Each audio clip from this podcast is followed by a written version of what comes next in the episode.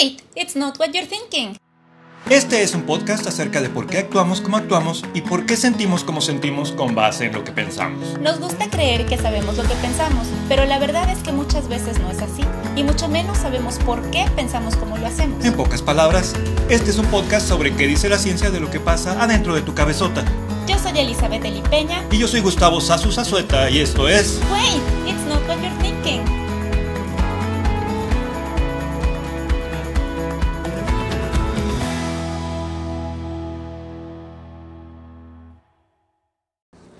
¿qué tal? ¿Cómo están? Muy buenos días, buenas tardes, buenas noches. Bienvenidos una vez más a nuestro ya quinto episodio. Ya vamos en el quinto episodio. ¡Ey, Qué vamos! rápido.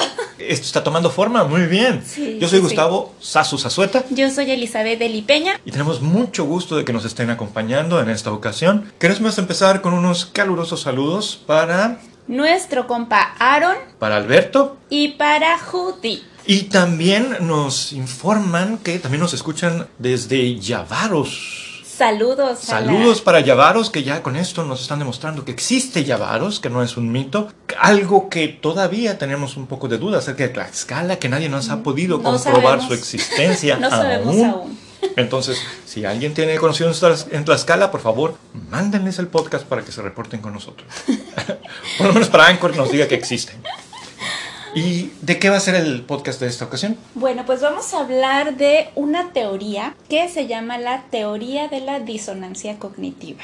Teoría de la disonancia cognitiva. Sí. Es un excelente nombre para una banda de rock grunge progresivo, Pesado. punk. ¿sí? Y sus letras sonarían así como entre emo, grunge. En realidad, esta teoría tuvo su origen allá en los años 50 con Leon Festinger y sus compas, que eran todos eh, psicólogos sociales, que ellos querían investigar por qué las personas se integraban en cultos. En, en estos grupos que tendrían que ver con mucho control, con mucha restricción ideológica. Entonces decidieron hacer un estudio de observación participante con un grupo apocalíptico. Ok. Era un grupo que decía que por allá de los 50 tenían una fecha específica en que se iba a acabar el mundo. Una de tantas. Una de tantas. Pero en este caso se iba a acabar por una inundación. Ok. Entonces ellos entraron ahí en- en- con este grupo y estuvieron participando, conociéndolo, saber qué sucedía. Y cuando se acercaba la fecha del fin del mundo, la fecha del apocalipsis, pues todos los que estaban ahí en el grupo, que estaban bien involucrados, regalaron sus cosas, se despidieron de sus seres queridos, quemaron muchos puentes, este, renunciaron a sus trabajos. Ellos estaban dispuestos ya para entregar el equipo. Ellos ya se iban, iban a colgar los tenis, entonces ya estaban esperando Ya que llegara el día del apocalipsis. Llegó ese día, pasaron 24 horas y se llegó al día siguiente. Como suele pasar con todos estos fines del mundo que nos han avisado y nos han anunciado durante siglos y siglos. Que siempre no. Que siempre no, que dijo mi mamá que siempre no.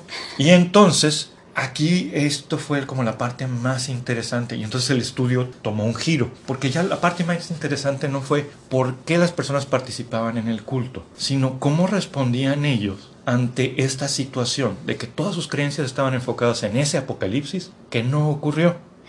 Ok. Y resulta que esto obviamente les causaba un, un malestar, una Mm. incomodidad muy fuerte y hubo reacciones muy distintas. Los que estaban menos indoctrinados les dijeron, bueno, pues, pues no, no, no fue, este, fue un error. O hubo algunos que dijeron, bueno, pues esto fue un engaño, fue un fraude. Y pues salieron de ahí y siguieron con sus vidas. Los que estaban un poco más indoctrinados o más metidos en el culto, pues tuvieron una gran, gran crisis Sí. tuvieron una gran crisis y esto les causó unas grandes dudas existenciales y un fuerte malestar y un, incluso hubo una gran depresión en algunos de ellos. Tuvieron que recuperar sus piezas, armarse de nuevo y retomar su vida. Pero hubo algunos, y estos eran los más interesantes, que tuvieron una respuesta de alegría. Primero tuvieron malestar porque no se acabó el mundo. Pero después se pusieron alegres porque dijo, fue tan grande nuestra fe que Dios nos perdonó y perdonó a todo el mundo. Entonces, ellos rechazaban la realidad a través de cambiar su interpretación de la misma. Y a partir de ahí sale esta teoría de la disonancia cognitiva. Qué buena historia. Esa historia nos ayuda mucho a poder entender qué es la teoría de la disonancia cognitiva.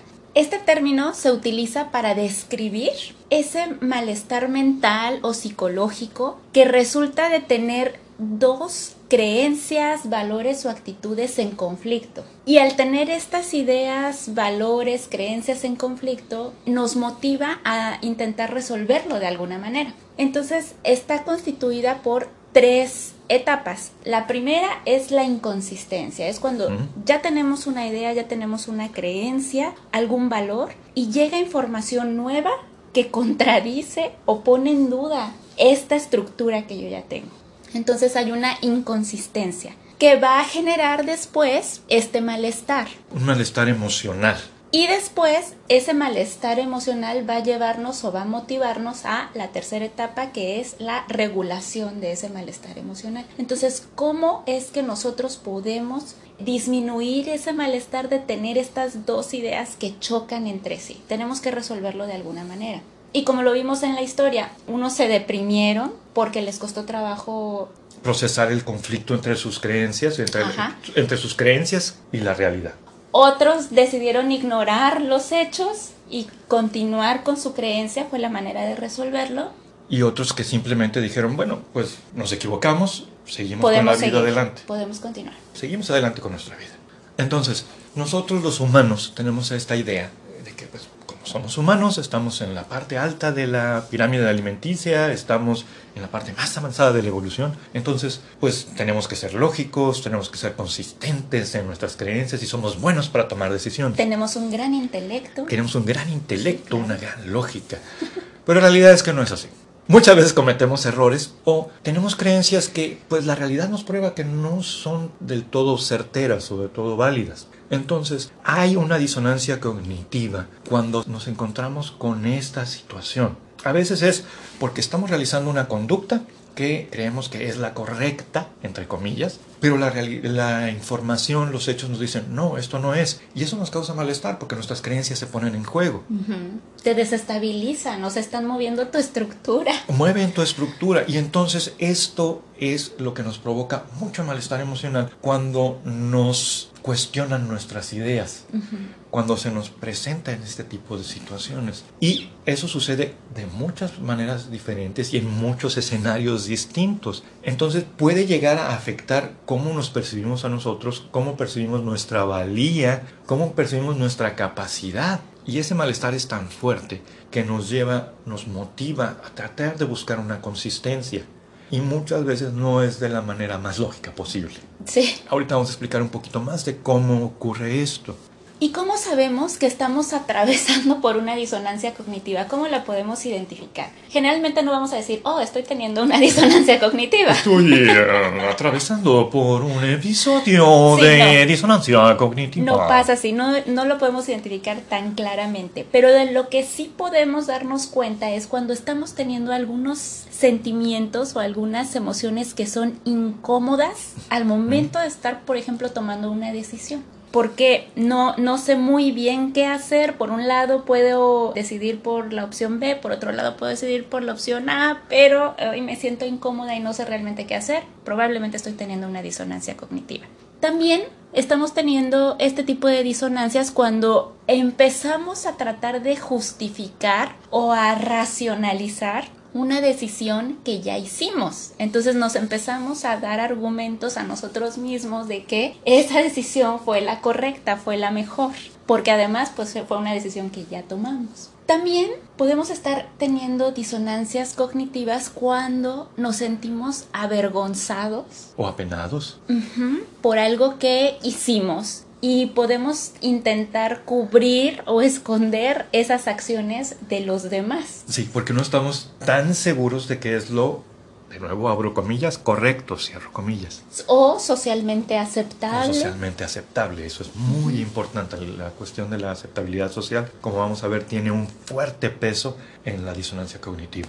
Sí, sí, sí. Puede ser también cuando de pronto nos damos cuenta teniendo sentimientos de arrepentimiento por algo que nosotros hicimos en el pasado. Y también muchas veces se da como resultado de la presión social. A veces es por el grupo de pares, a veces es por el grupo de referencia o también por algo muy curioso que se llama miedo a perderse algo. En inglés le llaman fear of missing out, que es esta percepción de que no estoy haciendo lo suficiente al momento de compararme con otros veo a otros que son más exitosos y yo me cuestiono dónde estoy. Y curiosamente es algo que ha incrementado muchísimo este malestar, esta incomodidad, esta duda pseudoexistencial a través de las redes sociales. Sí, pues sí. De hecho es un tema muy interesante que sería bueno que retomáramos, este fear of missing out, que es miedo a estarse perdiendo algo, es en otro episodio, porque es muy interesante cómo afecta muchas decisiones. Y como dices, ahorita con las redes sociales eso es muy evidente. Tú puedes estar viendo que alguien que tiene tu misma edad más o menos o con quien tú compartiste algún momento de tu vida está realizando cosas extraordinarias y al compararte pues no sales tan bien librado, ¿no? Entonces eso nos, nos lleva a sentirnos mal con nosotros mismos de pensar que a lo mejor no estamos aprovechando el tiempo de la mejor manera o que se espera que para la edad que ya tenemos ya tendría que tener casa, carro, este,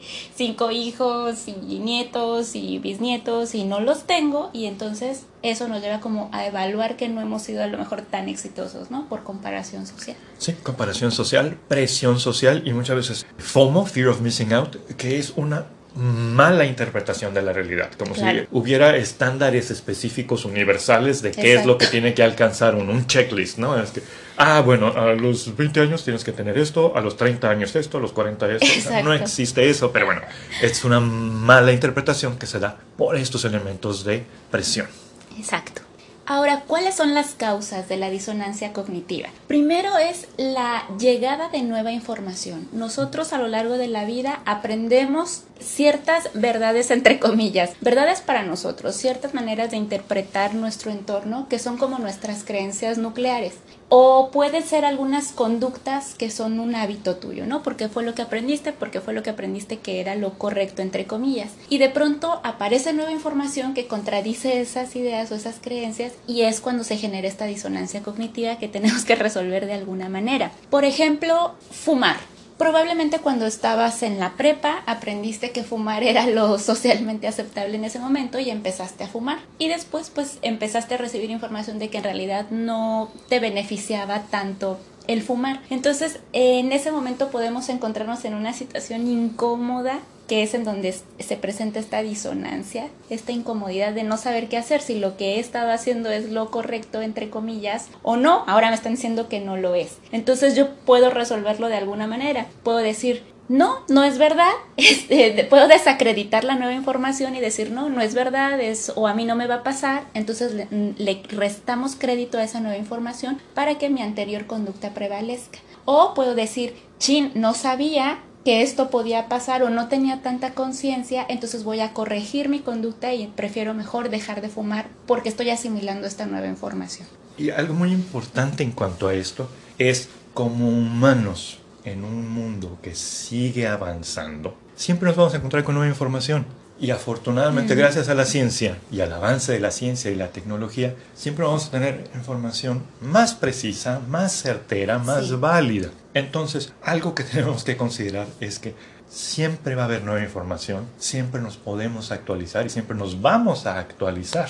Lo que tú crees ahorita es muy difícil que se mantenga exactamente igual dentro de 10 años, mucho menos en 20 años. Y si en 50 años se sigue manteniendo, quiere decir que algo no está bien en esa área del conocimiento, porque ¿cómo puede mantenerse algo 50 años inamovible? Sí. Por lo menos tiene que haberse refinado, por lo menos tiene que haberse ajustado, por lo menos tiene que haber avanzado. Claro. Un área de conocimiento que no está progresando, quiere decir que o no se está estudiando o algo no está pasando ahí.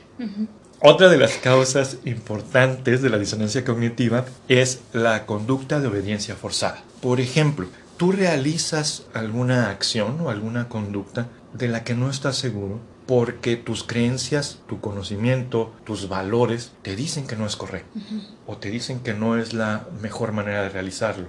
Pero por influencia externa, es decir, por cuestiones de presión social, por cuestiones de exigencias laborales, por cuestiones de exigencias académicas, entre comillas, tienes que hacerlo o sientes una obligación a hacerlo. Entonces entras en una disonancia porque realizas una acción sin estar convencido de ella.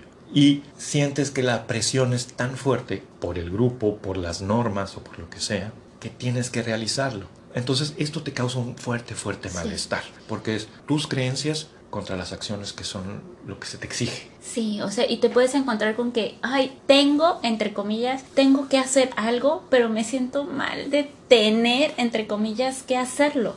Y ahí entran muchas veces dilemas éticos importantes. Sí, claro. Sí, es algo que tú crees que tienes una convicción de que no es lo correcto, pero te lo exigen porque es tu trabajo, o te lo exigen porque es tu calificación, o porque te lo exigen porque la presión social, la presión del grupo de referencia, la presión de pares es muy fuerte y si no actúas de esta manera que te lo exigen, vas a tener consecuencias. Entonces hay una disonancia muy fuerte cuando ocurre este tipo de situaciones. Por ejemplo, les pasa mucho a los estudiantes de medicina, ¿no? Sí. Que ellos, de acuerdo a sus creencias o valores, consideran que algo no es del todo correcto, como por ejemplo tratar mal a alguien de menor rango, entre comillas, y se sienten mal de hacerlo o de castigar a alguien, ¿no? Cuando por ejemplo un residente tiene que castigar. Entre comillas. Entre comillas. Entre comillas, él tiene que. Tiene que Porque y el castigo sí es real.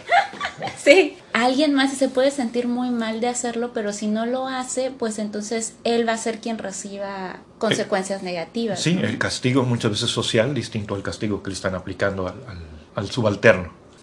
Otra causa de la disonancia cognitiva es el proceso de toma de decisión. Ese es muy importante y es que, muy bonito. que se presenta aparte con, pues en todos los aspectos de nuestra vida. Puede ser desde que quieres elegir una camiseta y tienes dos opciones y las dos te atraen mucho, o un celular, o un trabajo, o una carrera, Un pretendiente. un pretendiente. Entonces tienes que tomar una decisión y puede ser que las dos opciones te atraigan. Al momento de tomar esa decisión, pues puede ser que te sientas incómodo porque tomar una implica tal vez dejar la otra. ¿Y cómo vas a saber si esa opción que tú tomaste fue la decisión correcta, entre comillas? Es que entra mucho en eso el pensar la decisión correcta es la decisión perfecta. De nuevo, como dijimos al principio, que el humano se precia o presume de querer ser lógico, inteligente, consistente, racional. Entonces, tiene uno la falacia de creer voy a encontrar la decisión perfecta. Sí. Voy a escoger la opción ideal. Pero la realidad es que no existe ni el ideal ni existe el perfecto. Y que si eliges una opción, puede ser que no sepas qué hubiera pasado si hubieras elegido la otra. Y también hay este malestar exacerbado porque tenemos esta idea culturalmente hablando que una vez que tomaste una decisión no puedes cambiar. No hay vuelta atrás. Sí, y, y Te que dice, amolaste. no, ya, ya no puedo dar vuelta atrás, ya no puedo dar un paso atrás, como si fuera, este, ya, ya caminé por aquí, entonces ya nunca más puedo cambiar de opinión, lo cual es completamente falso. Sí. En muchas, muchas ocasiones se puede dar vuelta atrás, se puede cambiar de opinión y es perfectamente sano, lógico y completamente racional. Sí. Otra causa para disonancia cognitiva es el esfuerzo, el tiempo y la inversión. ¿A qué nos referimos con eso?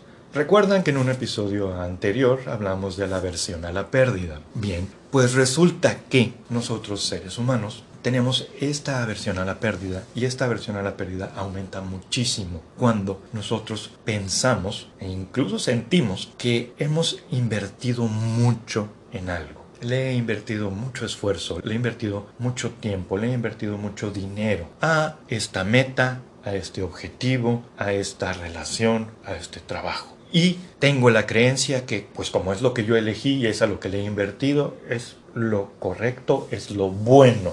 Pero entonces la realidad me dice, no, no es tan bueno, no, no es tan correcto No te está haciendo bien. no te está haciendo bien, no te está haciendo útil, o todo ese esfuerzo que llevaste hacia ese objetivo, hacia esa meta, pues en realidad no te dio lo que tú esperabas. Sí. Entonces esto causa un gran malestar en enfrentar esta creencia contra la otra creencia o contra la realidad. Sí. Y causa un malestar, una incomodidad que llega a niveles de depresión, que llega a niveles de ansiedad, que llega a hacer que la persona se cuestione a sí mismo su propia identidad en algunos casos. Su propia valía. Entonces hay muchas formas en que se enfrenta esta disonancia. Algunas de ellas es pues convencerse de que la realidad está mal.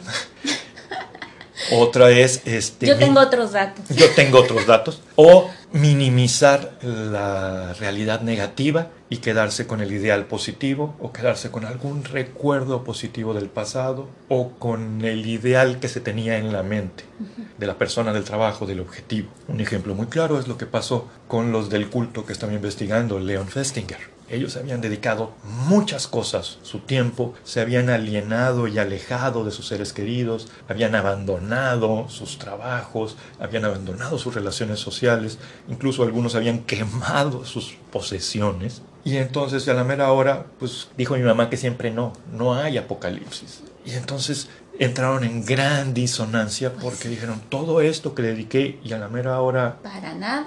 Pues fue, fue un error, fue un engaño, ¿O me equivoqué?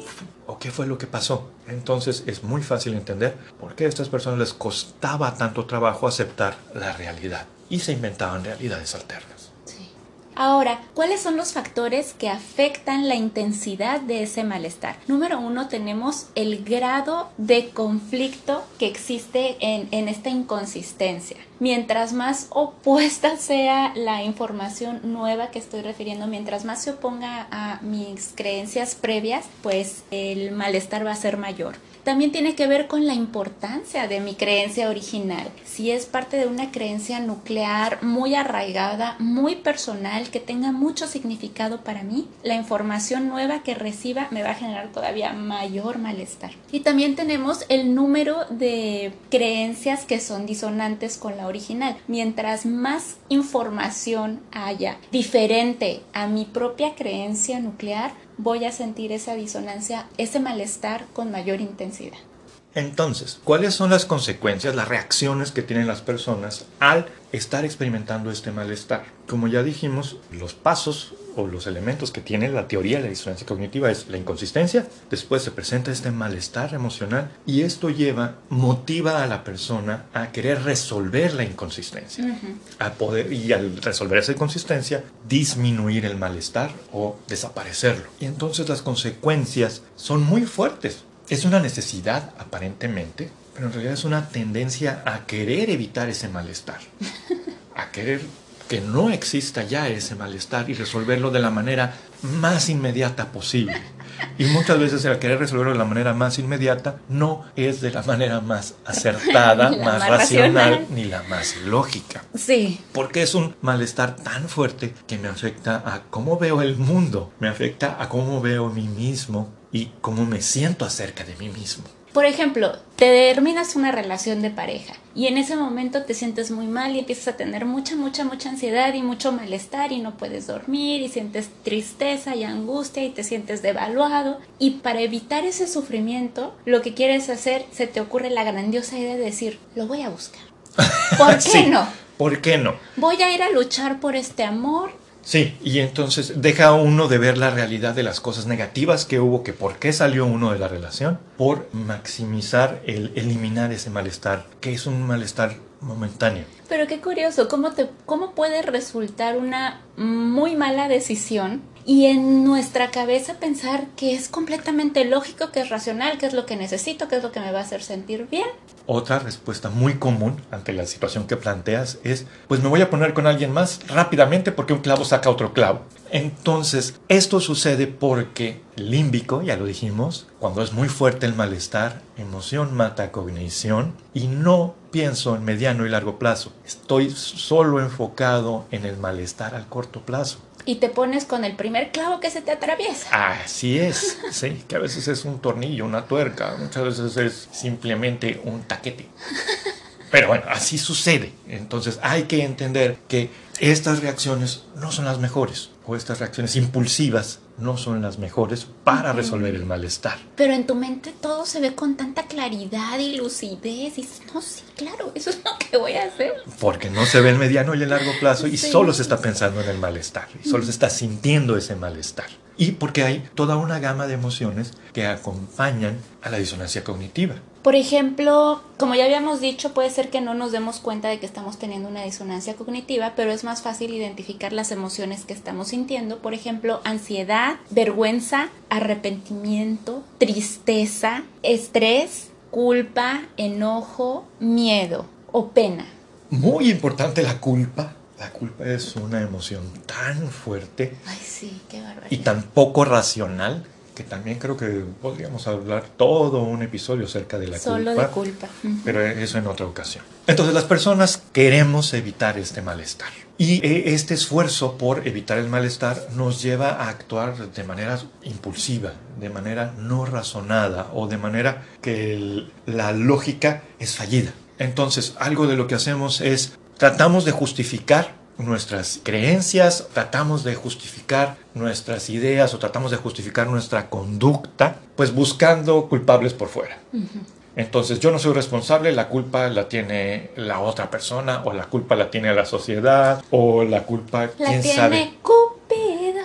o Cupido aparentemente. Sí. Entonces buscamos factores, buscamos factores externos para yo minimizar mi sentido de responsabilidad Sí. y minimizar la inconsistencia en cuanto a las creencias. Otra reacción que a veces las personas tenemos para poder resolver este malestar emocional es de manera deliberada buscar información que confirma la existencia de mis creencias previas. Y esto se le conoce como sesgo de confirmación. No hemos hablado aún de él, pero tal vez lo hagamos en otro episodio porque es muy interesante. Por ejemplo, cómo las redes sociales afectan tremendamente nuestro sesgo de confirmación. Si tú buscas una página en internet o algún tema, te va a empezar a llegar noticias relacionadas, por ejemplo, con esa información. Eso es una clara manera de confirmar, no sé, por ejemplo, nuestras ideologías políticas. O sea, buscamos algo relacionado con nuestra ideología política, vamos a empezar a recibir información sesgada relacionada específicamente con esa postura y la vamos a utilizar como argumento para decir, ya ven cómo yo tengo razón, porque aquí dice, y podemos dejar de lado toda la otra información que podría llegar a contradecir nuestra postura. Sí, a, esto se le conoce también como la cámara de eco. Esta cámara de eco se da cuando yo empiezo también de manera deliberada a relacionarme con personas que piensan como yo. Y entonces la información que me van a dar va a justificar mi punto de vista, Claro. va a justificar mis creencias desde mi vista, pero estoy dejando de lado mucha, mucha información, muchas fuentes de información distintas y muchos otros puntos de vista que pudieran dar luz a cuál es un punto de vista más real o una perspectiva más real acerca del asunto O más completa. más completa. ¿sí? Entonces, esta cámara de eco es porque yo estoy diciendo y nada más estoy esperando que todos me repitan lo mismo que yo dije. Claro, no nos gusta sentir el malestar de que alguien nos contradiga. Exacto. Entonces, es importante. Bloqueado. Eh, Bloqueado, sí. Eh, Entonces, es importante ver cómo esto muchas veces es una reacción a la disonancia cognitiva. Cómo yo evito enfrentarme a situaciones que me van a causar malestar Sí. al cuestionarme. con hechos muchas veces. Otra consecuencia, otra reacción que se tiene para eh, minimizar el malestar o para evitarlo de manera cuasi automática es esconder nuestras creencias o esconder nuestras acciones. De repente sentimos, nos sentimos apenados, nos sentimos avergonzados acerca de algo que pensamos o algo que decimos. Y entonces, al momento de que yo podría expresar mis dudas o podría expresar mis pensamientos que son contradictorios contra lo que dice el resto del grupo, el resto de la sociedad, lo callo. Y nada más digo, jajaja, like, y ya me quedo en mis propias dudas, en mi propio malestar, tratando de ocultarlo. Sí. No quiero que los demás piensen que no soy tan lista, entonces mejor no digo nada. Sí, o no quiero que piensen que estoy en contra del, abro comillas, movimiento, cierro comillas. Otras reacciones que generalmente se pueden llegar a tener en esta situación es trivializar, o sea, darle menor importancia a lo que dicen los demás, ¿no? Como por ejemplo, ay, por favor, o sea, eso no es importante y desviar el tema. Lo verdaderamente importante es esto, que es algo que confirma tu propia creencia. O simplemente que distrae de la atención en cuanto a la inconsistencia entre creencias. Y eso pasa mucho en política, pero también pasa mucho en cuanto a cuestiones sociales personales. Y también negar la responsabilidad, como ya lo habíamos dicho, o sea, ah, pues yo lo hice porque me dijeron. Ya eso va a disminuir la responsabilidad que yo tuve y por lo tanto mi malestar. Y también el darle diferente valor a las afirmaciones. Y eso nos hace caer en muchos tipos de falacia, que de repente eh, realizamos algún tipo de falacia ad hominem, por ejemplo, que esto es cuando yo ataco a la persona en lugar de enfocarme en los argumentos o enfocarme en los hechos.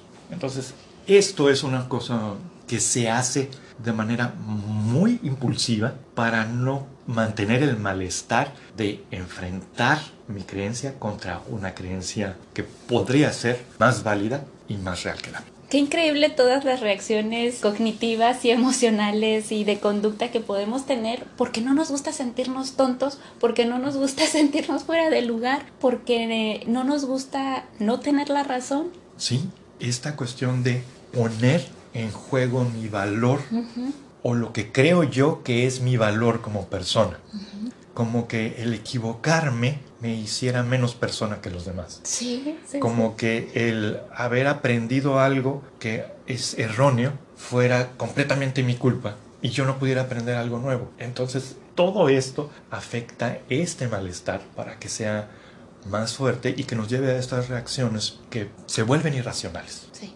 Ahora, esto de la disonancia cognitiva, esta teoría tiene mucho, mucho que ver con lo que está ocurriendo actualmente con la población y la pandemia. Por ejemplo, nos podemos encontrar a nosotros mismos pensando, ya, ya quiero regresar a las aulas, ya quiero regresar a mi escuela, ya quiero regresar a mi oficina, a mi trabajo, a mi gimnasio, ya quiero ir a mi bar favorito, ya quiero estar con mi familia, ya quiero salir con mis amigos y eso nos puede causar algún malestar. Bueno, no algún malestar, un fuerte malestar y podemos resolver esa situación de diferente manera. Una puede ser, ok, asimilar la información nueva y decir, bueno, pues sí, me gustaría, pero en este momento puede ser todavía riesgoso, voy a procurar no hacerlo, me voy a cuidar, voy a usar cubrebocas, voy a tener todas las medidas de precaución que se han estado promoviendo. Y otros pueden, por ejemplo, llegar a decir, ah, yo creo que no es para tanto. O sea, de todas formas, ni siquiera las mascarillas ni siquiera funcionan al 100%. La vida sigue, la vida es un riesgo, no voy a detener mi vida por lo que está pasando ahorita, no voy a perder años de mi vida en esta situación y empezar a tener muchos pensamientos que pueden llegar a justificar la conducta de salir y no cuidarse, por ejemplo. Sí, podemos encontrarnos a nosotros mismos pensando cosas como, ay, pues no soy población de riesgo, ¿no? O sea, ¿cuál es el problema? Por favor, no sean incultos, o sea, esto no es grave, no te va a matar, ¿ok? Entra mucho esta situación, tal cual, el por qué muchas personas no hacen caso de eh, las indicaciones de salud. Es, esa situación es que, pues yo leí que tal cosa te puede curar. Y entonces no hay ninguna evidencia de que se puede curar, pero ya eso te justifica tu creencia de que no es tan riesgoso y entonces lo sigues. Y te pone como en un nivel más elevado de educación, ¿no? yo soy más intelectual, entonces yo leí esto, entonces por lo tanto mi conducta es superior. Sí, pero ¿y, ¿y dónde lo leíste? Pues en un PowerPoint de violín. Entonces, bueno, creo que no es la fuente más eh, lógica. Toda esta cuestión acerca de el cubrebocas sirve o no sirve y en lugar de ponerse a revisar cuál es el porcentaje de que sirve, es, ah, pues como no es el 100%, entonces no lo uso. Entonces, no te salva siempre el cinturón de seguridad, entonces nunca me lo voy a poner. Claro. Entonces entra uno a este tipo de justificaciones ilógicas. Que te llevan a tener conductas de riesgo para la salud tuya y de los demás. Y buscas muchas veces con este sesgo de confirmación del que hablábamos, bueno, ¿cuál es la que me justifica que me puedo ir de pachanga? ¿Cuál es el que me justifica que yo regrese a mi vida normal? Entonces, tiene que ver mucho con esta disonancia cognitiva. El malestar que me causa pensar, hay un virus mortal para un buen porcentaje de la población contra quiero hacer mi vida como la hacía antes. no quiero malestar, no quiero incomodidad.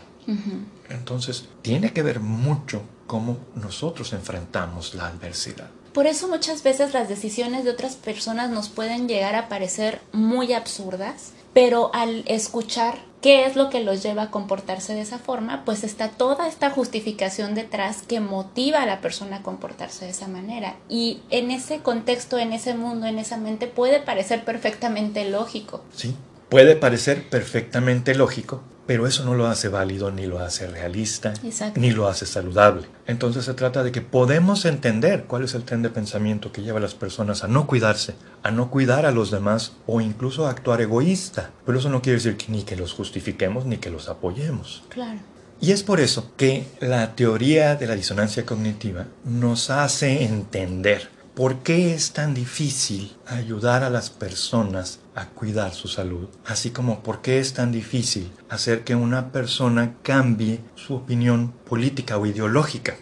Porque muchas veces a la hora de decir el mensaje se dice, ¿qué estás haciendo? ¿Por qué no traes tu máscara? ¿Por qué no pusiste cobrebocas? O se dice, esto es absurdo, ¿por qué crees eso? ¿Cómo puede ser tan tonto? ¿Cómo puede ser tan egoísta? ¿Cómo puede ser tan tonto? Y al momento de decir eso, lo que ocurre es que la persona entra en un malestar por esta inconsistencia entre las creencias, entra en un malestar por esta inconsistencia entre su conducta y la realidad, y le causa un malestar tan fuerte que lo hace ponerse a la defensiva. Sí, y verlo como un ataque. Y lo ve como un ataque personal, no a sus ideas, sino a su persona, a su identidad, y muchas veces ni siquiera a su identidad, pero lo perciben como un ataque a su persona y lo hace que se ponga a la defensiva y que no admita estas nuevas creencias, esta nueva información, estas nuevas ideas y hace que trate de justificarse, trate de racionalizar, trate de encontrar información que lo defienda. Todavía más argumentos. Todavía más, pues entre comillas, argumentos o simplemente se basa en sus emociones para decir, no es cierto, yo no soy tonto, lo que tú dices es falso. Entonces nos lleva a entender por qué muchas campañas de salud, muchas campañas con buenas intenciones en cuanto a derechos humanos, en cuanto a conductas de salud, causan completamente lo, opuesto. a lo que se espera. Entonces hay que pensar en cuanto a eso para cómo nosotros tratamos de dar nuestro mensaje o cómo tratamos de querer convencer a los otros de los argumentos que tenemos. Aunque pudiéramos llegar a pensar que la disonancia cognitiva es algo malo, de hecho es, es algo que nos puede ayudar mucho. Por ejemplo, nos puede ayudar a mantener nuestra salud mental y sentirnos más contentos con algunas decisiones que hemos tomado. Puede ayudarnos también a sentirnos satisfechos con esas decisiones, especialmente si son irreversibles, y puede ayudarnos a prevenir sobre todo, puede ayudarnos a prevenir tomar malas decisiones o decisiones impulsivas en el futuro. Muy importante lo que acabas de decir, porque estos sesgos cognitivos tienen una base en la salud y en la protección. De hecho, para eso son, o sea, son para, para mantenernos estables, para evitar el malestar, para evitar el sufrimiento, pero a veces se vuelve contraproducente. Definitivamente cuando son demasiado exacerbados, demasiado fuertes, demasiado sostenidos, es cuando causan el problema. O cuando lo que provocan es una solución poco constructiva. Al igual que las emociones, ya lo dijimos en un episodio anterior, no hay emoción mala. El problema es si la emoción está siendo en la dirección, en la intensidad y con la duración adecuada para ser adaptativa, para ayudarnos a resolver. Entonces también con estos sesgos cognitivos de los que hemos hablado. Entonces, en cuanto a la teoría de la disonancia cognitiva, ¿qué podemos hacer para hacerla más saludable? Como ya dijimos, hay tres momentos o tres pasos en donde ocurre. Primero, cuando se presentan las dos cogniciones inconsistentes, las dos creencias inconsistentes. El segundo, cuando se da el malestar emocional. Y el tercero, en cuanto a cómo implementamos una estrategia para reducir la inconsistencia o reducir el malestar emocional. Podemos, primero que nada, trabajar con estrategias de regulación emocional para que este malestar emocional no sea percibido como lo peor que yo haya sentido. Es más, no lo peor, lo peor. lo peor de lo peor, no lo pongo en la medida adecuada que tiene. Es un malestar emocional, como tal, es un malestar emocional que es pasajero. Puedo utilizar varias de las estrategias de regulación emocional que ya hemos hablado de ellas.